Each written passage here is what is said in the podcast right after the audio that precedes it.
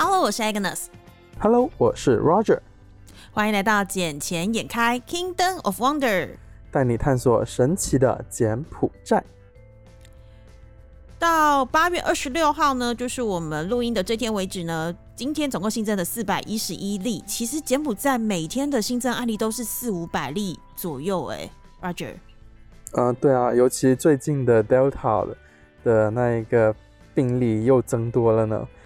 你知道昨天那一个什么中央市场那一边被封了吗？什么？中央市场又被封？对啊，中央市场昨天呃就有 Delta 确诊者去到那一边去采买东西嘛，然后整个中央市场就被封掉，然后就在那里做快筛检测。不过我今天去看的时候，哎，又又又重新开放了，应该是没有人有中吧？但我觉得就算没有人有中的话，应该也得说，OK，封个一段时间，封个七天啊，或者十四天，让那一些呃，那在在那里面商贩他们居家隔离观察一下嘛，对不对？要不然的话，我觉得很危险的，因为病毒它是可以散播在空气中，那你不，而且它这个病毒它是有潜伏期的、你又不知道说它是今天会中还是明天会中，还是呃是今天会被感呃就有确诊到，还是明天会有被确诊到，因为它潜伏期很长，有时候它潜伏期是半个月或一个月，那这样子的话，它在这一段时间。万一又传染到其他，又传染给其他人的话，那这疫情不是越来越严重吗？就尽管我们有打疫苗吧，但打两针的疫苗的防疫率、抵抗率还是没有那么的强啊，对不对？Roger，你老实跟我说，你是不是在生气气？对啊，我很生气啊。因为这是我们第一次录音，我从你的录音里面感受到你的气愤，因为你从来没有这么的生气的语气过。是吗？真的。我从以前到现在，我们每在聊那个疫情的状况的时候，你都讲话都是属于温和的那一种，温和到就是我上次讲了，连我妈都会讲说，你不要对 Roger 这么的。呃，这么的凶，因为你每我的口气，我妈都觉得我好像每次在质问你。可是这是我第一次感受到你的怒气，耶！有可能是刚喝了一点小酒，然后脾气有点大啊。可是我觉得也是因为你们应该很厌倦了，就是柬埔寨政府这种太佛系的防疫方法了。因为以台湾来讲的话，台湾比如说，呃，我们是到每个地方就会扫一个 QR code，然后这个是会回报给政府单位，告诉你说，呃，我今天几点几分进到了这一个场域里面，然后。呃，如果这个地方有确诊者的时候，他就会立刻手机通知我们，然后我们就可能要去做 PCR 的检测，去确认我们有没有事。那假设这个地方是有曾经有确诊者经过的话，必须要消毒三天，那是完整的大消毒封店三天。可是像你刚刚讲的，塞卡麦的状况是几乎不到二十四小时又重新开启，那这样子的话，怎么能够有效的、完全的？消毒完毕，跟有效的去抓出所有的确诊者啊！而且你们去到塞卡曼里面，你们需要就是登记吗？实名制这个制度，就是跟台湾一样，是需要去扫码，然后扫码完之后会显示说，OK，你是绿色的，你就可以进去。因为这个绿色就代表说你之前没有去过染疫的地方，染疫的场，就最近十四天或者是一个月内，你没有去到过染疫的场所嘛？嗯、但但我觉得这一个很不，嗯，很不科学吧，在柬埔寨怎么说呢？因为我扫了一下，我只是登记我的号码，那这个号码有的号码它又不是实名制，对不对？那我同时我身上我有好几个手机，我好几个号码，那我这个这里我用这个号码记一下，那里我用另一个号码扫一下，那一样啊，没有用啊，就算我是。感染者，但他也追踪不到啊，对不对？这我就觉得很莫名其妙哎、欸。政政府会强制的要求你一定要扫码吗？因为台湾的政府是真的还蛮强制要求，比如说我今天不管进到那种商场啊、卖场或是百货公司里，他们就会有一个专门的人在门口盯着你，要你秀出你扫码过那个传送简讯的那个回条，给他确认过说你真的有扫才让你进去，不然的话你要在他面前把这个动作完成。然后或是我去便利商店也是一样，我一定要秀给那个便利商店的店员，告诉他说我已经传送简讯扫码成功了，我才能进去便利商店里面购物。和柬埔寨政府有像台湾做到这么严苛吗？因为你知道台湾今天又是加零的状态喽，代表着我们现在本土内是没有人确诊了。呃，柬埔寨的话肯定不会像台湾那么严格嘛，对不对？这想也知道啊。然后就是怎怎么说？就像我去便利店好了，他门口有贴贴一张呃那一个什么 QR code 在那里，但你扫不扫也没有人管呢。像我今天我去餐厅吃饭，别人也没有要求强制我一定要扫，因为如果我扫了，然后我在这家餐厅染疫了，那么这家餐厅就要被关七天或者十四天这样子。那他们为了不被就不是不被受影响的话，那他们当然是希望越少越少的人扫这一个码越好啊。一开始的时候，政府会比较强制一点，就是说你去到哪个地方都得扫。一开始那个商家他们也很配合，但是越到后面的话，其实是越放松的一个状态。但只有少部分啦，就说 OK，你去到医院啊，你去到一些什么比较高级的五星级饭店呐，他会强制你一定要你扫一下。但像普通的餐厅，他巴不得你不扫嘞。啊，Come on，柬埔寨政府可不可以有点魄力，有点作为？拜托，就是你们这样子一直这么的佛系，才会导致每天都有四五百例，而且都是 Delta 病毒在传染。因为你知道，就是我们现在讲的嘛，不是它不是一直变异嘛？从一开始的 COVID nineteen，然后到成阿法，阿法变 Delta，Delta 现在变成什么浪打？其实病毒它会一直一直不断的变异，然后去想办法试着生存下来。然后现在又听说说明年可能会有一个什么 COVID twenty two 会出现，然后那个是那种集所有病毒之大成。目前好像也没有科学家有有办法有任何的。呃，线索能够去处理这个病毒，然后现在现有的所有疫苗通通都没效，那我们还不赶快在这个病毒还没有真正的变异跟扩大之前，赶快好好的防疫，把病毒的确诊数压低，最好就是每天能越来越减少，越来越减少。因为你看，像我们这好几个礼拜，我们都在报那个柬埔寨疫情的状况，其实你真的听，没有一个礼拜低于四百例的。对啊，应该讲没有一个，没有一天是低于四百。没有一天是低于四百，不是每个礼拜，是每一次我报的时候，没有一天是低于四百例的。然后每天的死亡人数都是十，就是十几到二十几位，这么多人死亡。到目前已经有一千八百五十八人死亡了。你要想的是，一千八百五十八条人命就这样，也不能说白白往生，就是因为我们没有好好的、有效的控制，而不幸的往生了。那政府可不可以有点作为，在我们要刺激经济、要活络经济、要开始吸引外资、在批准那么多投资进来的时候，你也要给这些投资商一个好的投资环境啊，不然他们怎么敢愿意进去投？可是我我不知道，一方面我是很气愤啦，但另一方面我又在想想，呃，政府现在给群众施打这些疫苗的那个比例吗？因为都是持续性的在往上增加，而且我们现在看新闻也都知道，柬埔寨是施打率排名第一的国家。其实有啊，真的对啊，其实有这一个作为作为的话也是不错啦，只是它的施打率跟不上它的爆发程度啊。不是因为你施打了不能够保证你不会确诊啊，只是保证你不会重症啊。你施打还是会确诊啊？对啊，因为柬埔寨它本身就是一个很松散的国家。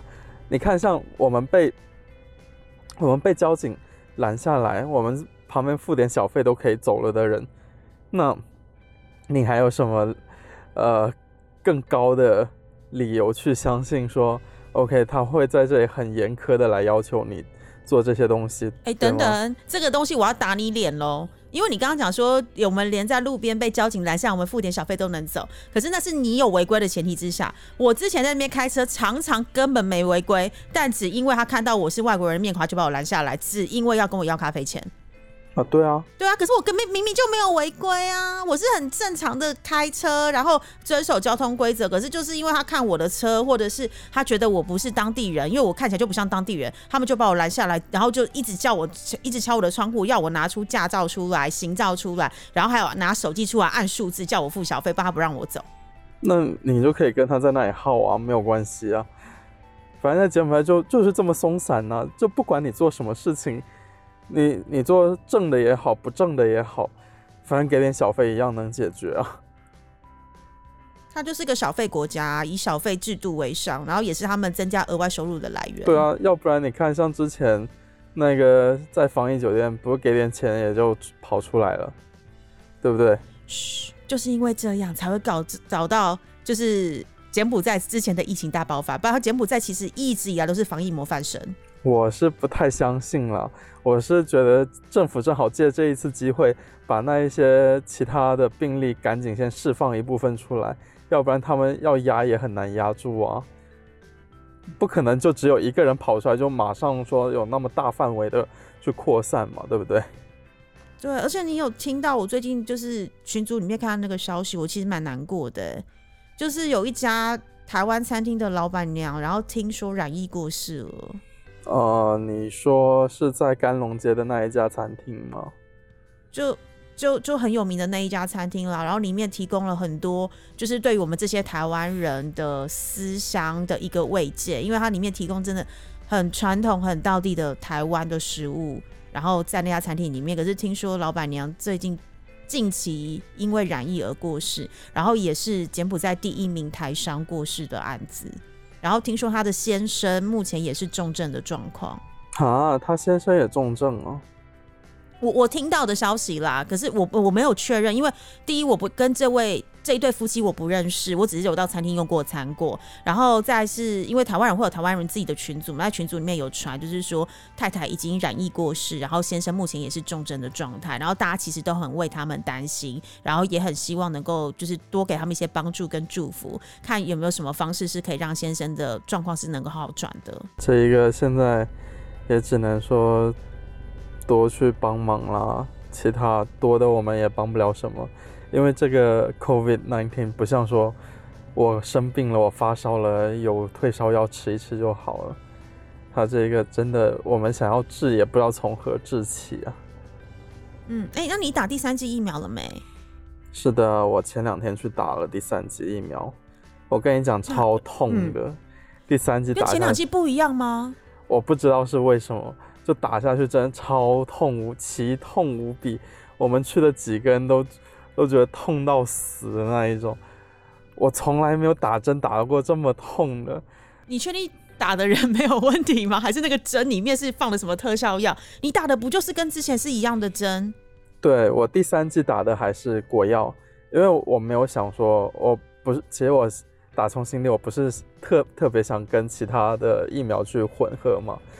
因因为那一个 A C 疫苗，它属于另一个品种的疫苗，然后国药的话其实是灭活疫苗，那我还是更希望 A Z 是腺病毒疫苗，呃，对，腺病毒疫苗，但我我我还是想要说就打那一个灭活疫苗就好了，因因为也是很担心啊，像现在我打其实很夸张哦，我跟你讲，就我打完第三针就因为我是花钱去打的嘛。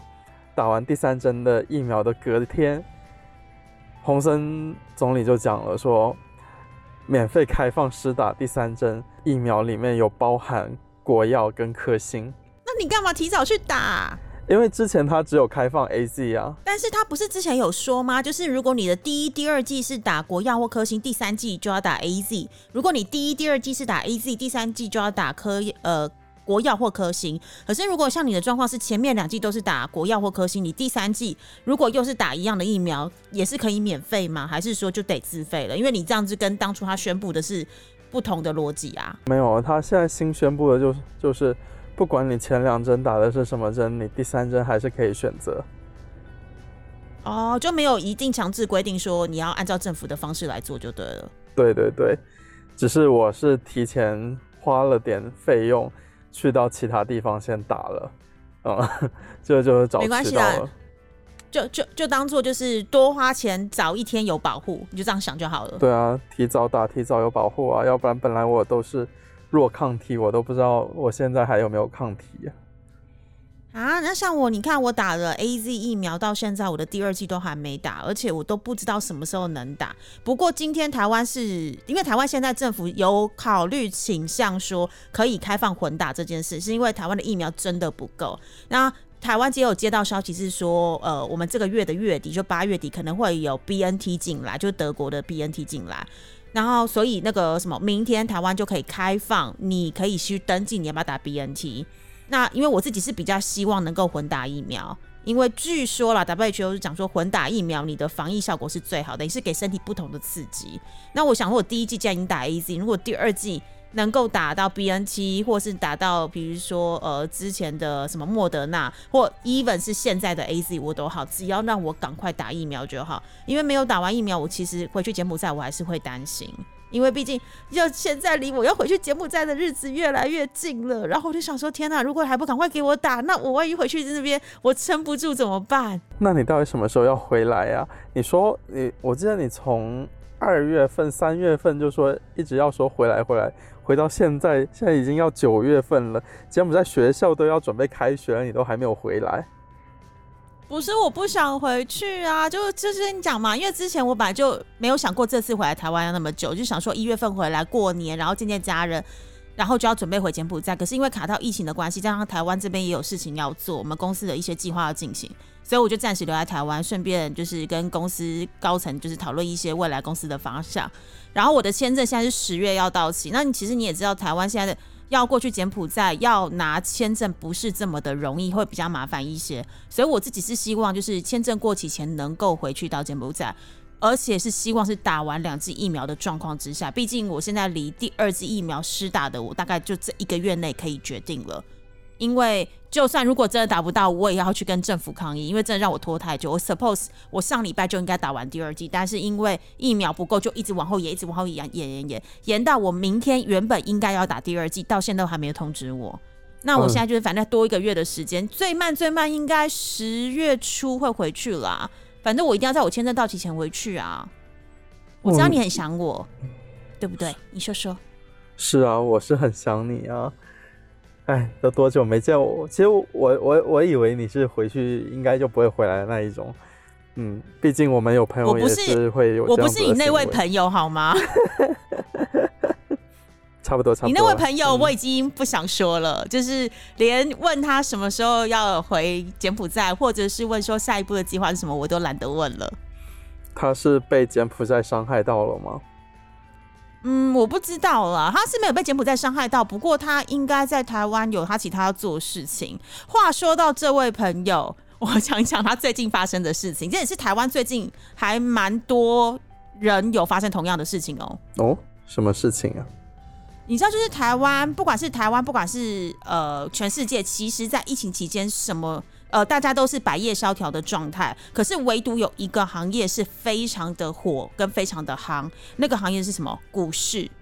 因为大家都防疫在家，那其实除了柬埔寨，呃，柬埔寨我不能说除了柬埔寨了，因为柬埔寨网络下单的这个还没有这么的盛行，加上它上市的股票并不多，目前只有七只。但是不管在台湾，不管在香港，不管在大陆，或是在美国或日本，其实大家都已经非常的习惯用网络下单来购买股票，所以这几这一年多，台湾台股、美股、日股。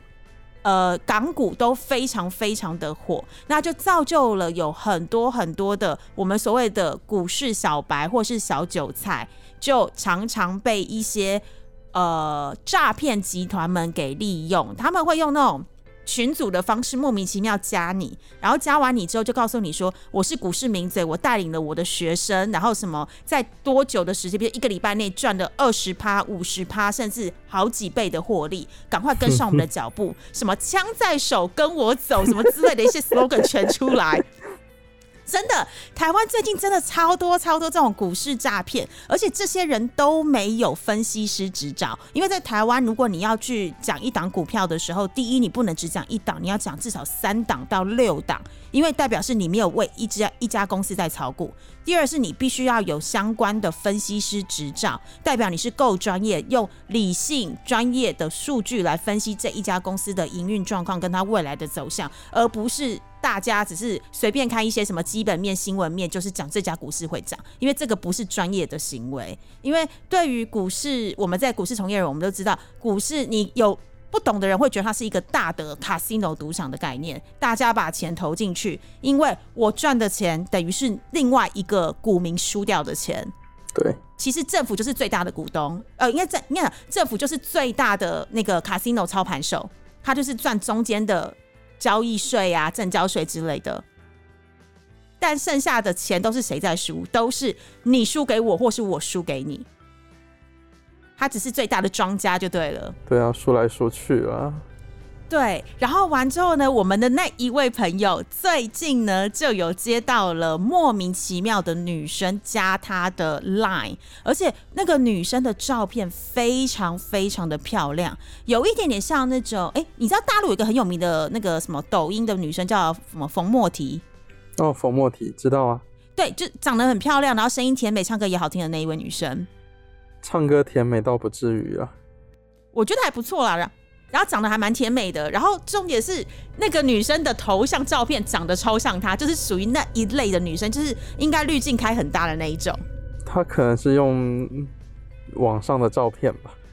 对对对，因为我们也觉得是用网上照片，然后完之后，我们这位朋友就立刻传讯给我说：“哎，你看，你看，有人就是加我了，哎。”然后我就说：“那你赶快跟他玩一下，我也想知道对方怎么骗你的钱。”结果呢，对方就是对方，他还跟对方讲，就是说。呃，你可不可以用一点真实的照片？然后对方女生还生气说哪里不真实了？他又贴了另外一张也是修图修超大的照片过来说，你看看哪里不真实了？这就是我呀。然后完之后就开始三不五时的聊一聊，跟他讲，然后就突然朋友就问他说，哎，你为什么会有我的 line？你怎么加我的？然后就想说，哦，我没有，我只是在网络上随便加你，然后想说来找人家一起讨论股票。我们心里想说，最好是你知道每个人，你刚好加的这一个人，他也在操作，他也在就是有投资股票，你把他当做是 Tinder 在玩吗？要约炮也不是这种方式好吗？我觉得这跟大陆以前就前两年在大陆还挺火的一个局叫做卖茶嘛，我不知道你知不知道，反正卖茶。对啊，茶叶啊，福建茶，然后就会有女就很漂亮女生先来加你，然后就一直跟你聊天啊，什么聊着聊，然后就开始说，啊，我爷爷家有个茶庄啊，什么，然后就开始在安利你说，也也没有叫做安利了，然后就会讲说，啊，我爷爷这边茶很好啊，然后就开始各种宣传的卖给你这样子。之前就有很多人被骗呢，因为茶叶卖出去，它不是很便宜的，它是成千上万的茶。他把它当普洱在卖吗？就就没有值那个价格啊，反正它就是很便宜的茶叶，然后就稍微小包装一下，也没有花多少钱，反正当做几万块发给那个卖给你啊。那你知道台湾的喝茶是什么意思吗？我知道啊，柬埔寨也有喝茶的意思啊，大陆也有啊。哦，可是同一个茶吗？它是你刚刚讲那个诈骗是真的寄茶叶给你，然后台湾的喝茶不是不是不是真的寄东西给你哦，是是可以身体力行的那一种，对对，身体力行的那一种哦，对对对对对，而可以亲自教学，告诉你如何泡茶，跟好好的品一品一杯茶。那我下次过去玩的时候，你可以带我去看一看吗？哎，那个你女朋友确定没有在听我们节目吗？干嘛这样？是不是？没有，我还没讲完。那个女，那重点是这个卖茶的会生气吗？会气噗噗吗？会啊，一样会啊。我我就觉得是一样的套路，你知道吗？就就不是因为你知道，不是不是因为你你因为你要听我讲，今天真的蛮好笑的，因为这真的是今天发生的事情。然后今天就是那个女生，她还用一个超通俗的名字，然后在呃，就是她的代号，我们就叫她我们。先暂且，她的代号就是叫星星，就是那种很普罗大众的女生名字，漂漂亮女生的头像。然后她今天就突然，呃，昨天晚上先开始在布局。昨天晚上的时候九点多就突然问我们这个朋友说：“哎，你在干嘛？”然后我朋友就说说：“啊，没有，我没在干嘛。”怎那你呢？他就说：“我今天好累哦，我看了一整天的股市。”朋友就问他说：“你有什么好看的？什么股票要看一整天？”就他就想说：“没有啊，我就白天看完股票之后下了。”呃，下盘呃下盘之后还要继续跟人家讨论啊，来一些盘后的分析。然后我们就在想说，对方一定在等你问说，你都跟谁讨论？是不是有老师在加你？可不可以加群组？因为通常的套路大概是这样，一二三三步走下去。对啊。结果我们就故意不问，不问完之后，这个女生今天早上在盘中的时候，突然就发讯息说：“我告诉你，我觉得某某一只股票它。”赶快进场，他后市看，他后市非常的看好。那朋友就问他说：“呃，为什么你会觉得这只后面会涨？”那女生就突然生气了，就讲说：“你不跟就算了，干嘛还质疑我？”然后我们俩就想说：“这怎么回事？我们总是要问你一下，为什么你会看好这只股票的原因吧？总是有原因吧？比如说他。”呃未来的那个发展的很好，或者是说他明年的 EPS 会很棒，或者是说他未来会有什么样的业务拓展，总是有个原因让你去投资这只股票。那个女生完全没有说，然后完之后就生气，生气完之后大概隔了十五分钟，你就说你看吧，谁叫你不跟我？你跟我的话，现在就涨停了呢，你至少可以赚九趴。然后我们就想说，天哪，这是什么套路行为？因为他回答不出你的问题呀。他等于是说用漂亮的头像，然后一直在拱一些宅宅男生。因为你也知道，这个朋友他的那个赖的头像看起来真的很像宅宅，就是对，就是看起来很没有人缘的人，就是跟他本人不是同一个样子啊？是吗？我他本人没有那么宅，好吗？是这样子没有错啊，对啊，而且本人比那张照片瘦多了。对我上次看了一下，超瘦的，现在怎么变成这个样子了？他现在就是对，就是凹下去，而且而且肌肉非常之发达。是回到台湾吃不好啊？吃不好睡不好，难道是太想我了吗？我的天，赶紧回来吧！哇哦，你可以把你可以把这一段截下来给他听。可是我要讲的是，就是台湾除了这个股市诈骗之外，我现在发现到东南亚也在诈骗台湾人。我觉得只要有 只要有 怎么讲，呃，会讲中文的地方都会有诈骗的行为，也不能讲会讲中文，就是全世界只要有人的地方都会有诈骗的行为。不对不对，有商机的地方就有诈骗行为。嗯，要不然没有商机，他怎么诈骗你？对，因为我最近也是回到台湾，然后就是有遇到一些新的长辈啊，也是别人介绍认识的，他们就开始跟我讲，就是他们被诈骗的故事。你要听一下吗？诈骗。因为他们被诈骗的状况是，就是前一阵子台湾不是前几年很火到柬埔寨这边买房嘛，就会有一团一团的人过去，就他们会一条龙服务，就是你到落地之后就会有落地招待，然后带你去看几个不错的案件，案件看完之后，然后你可能就现场签约，然后付了定金，然后再招待你去旅游吃饭，然后再整体帮你送回台送回飞机上，然后回到台湾，这样的行程大概三到五天左右，会带你至少看五到七个案子。然后让你去决定说哦，到底要买哪一个？可是呢，我的长辈去年的时候，在疫情大爆发之前，他有去参加过这样的团，但他那时候差一点点要买单，但是还好他没买。是什么让他阻止了脚步？因为他我这个长辈，他其实他是很聪明的，她是个女生，然后他们是一群贵妇，他们除了就是。呃，自己本身在台湾有自产之外，他们其实在美国、在日本、在越南跟马来西亚，就是有海外自产的经验，所以他非常的知道海外自产的一些美感，就是一些该注意的细节。当然，每一个国家、美国家自己的法律跟规则，但是你知道八九不离十，总会有一个脉络是可循的。他就说，这一群台湾人带他们到那边去的时候，一直吹捧说这边的。房子有多好，然后呃，未来的增值空间有多好，还有他们包租，然后还有呃，他们一年至少给他十二趴的回馈。我就问说，去年的时候十二趴，他就说对，然后我就说，可是据我知道，现在已经没有这个行情嘞，因为如果你说十二趴，可能商办勉强会有，但现在你看它的定存定定存的利率，已经从之前的可能有十趴到。呃，八趴左右，到现在我们去看，其实一般的柬埔寨银行有个六趴就已经算不错了，年利率。是啊，代表着代表着他没办法在呃包租给呃包租出去有这么多的客人，然后再加上他没办法给当初买的那些房客有这么高的报酬率跟投报率了。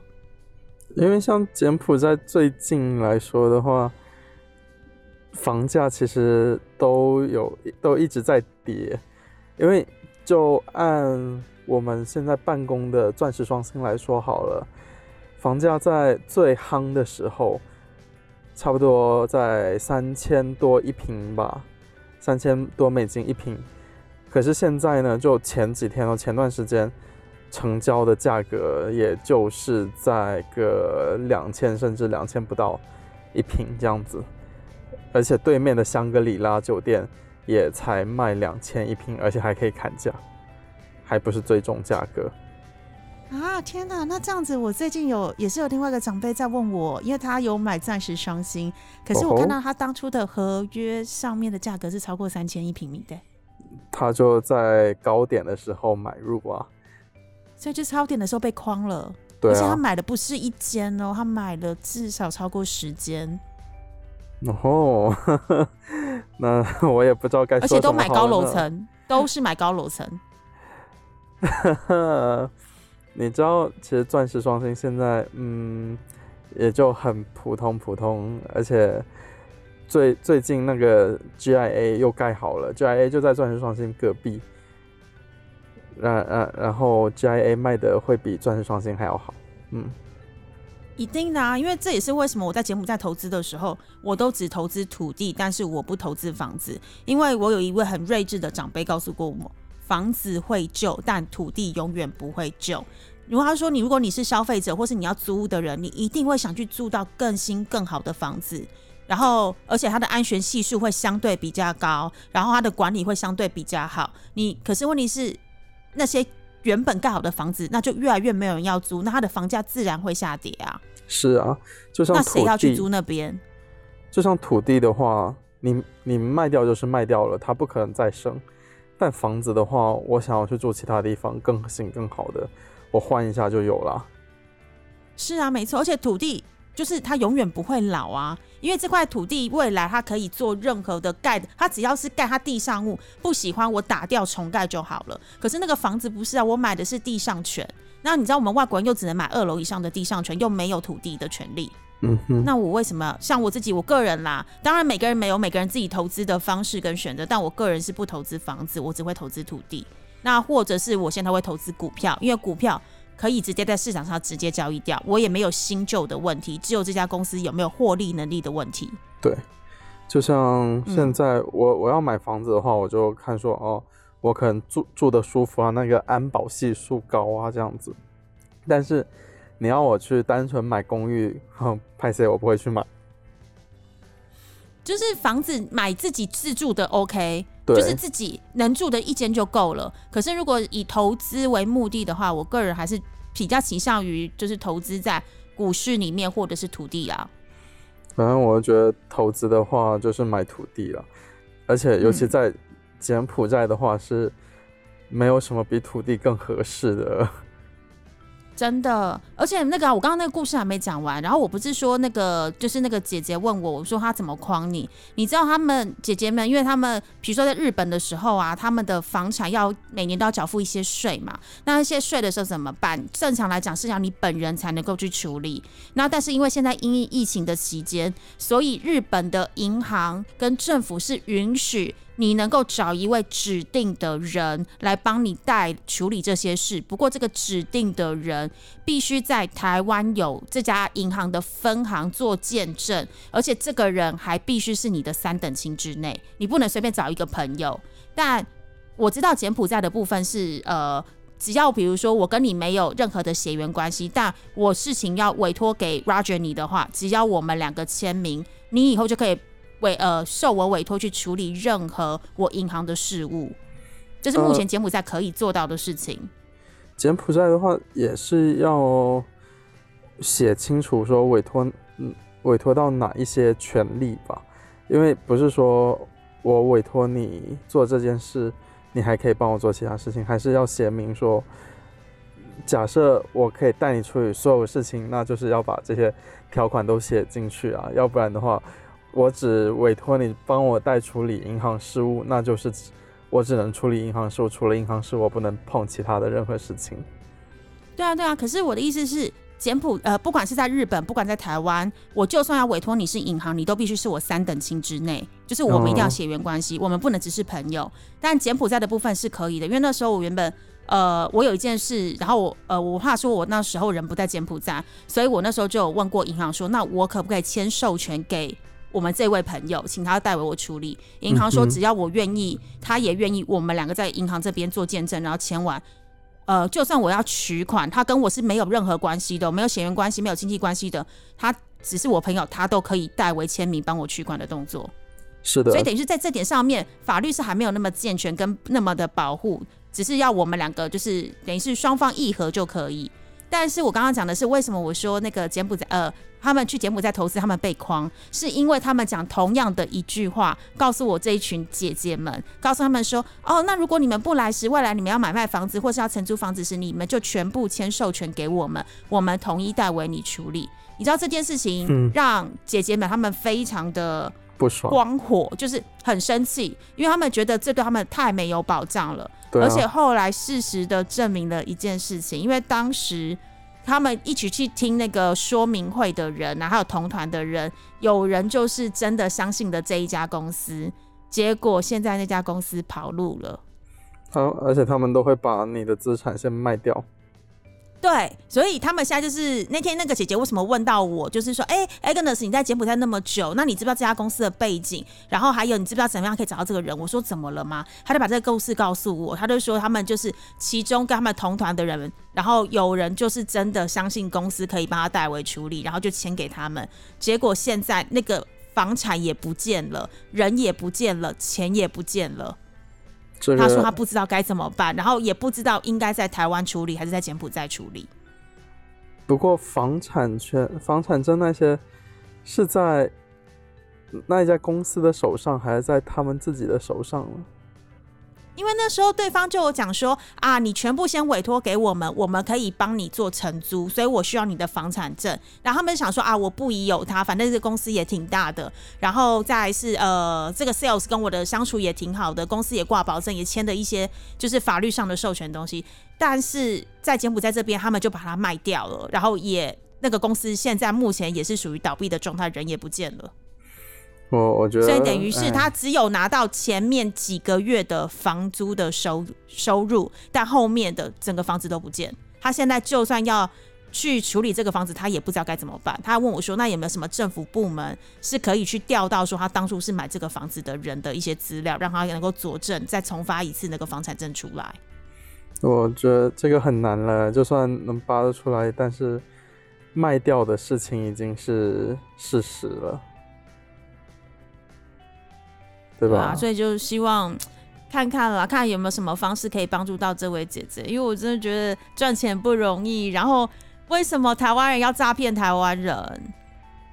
这个我见过挺多的啦。所以还是要提醒大家，如果你要在柬埔寨这边投资，你还是要找正确的渠道，还有千千万万不要。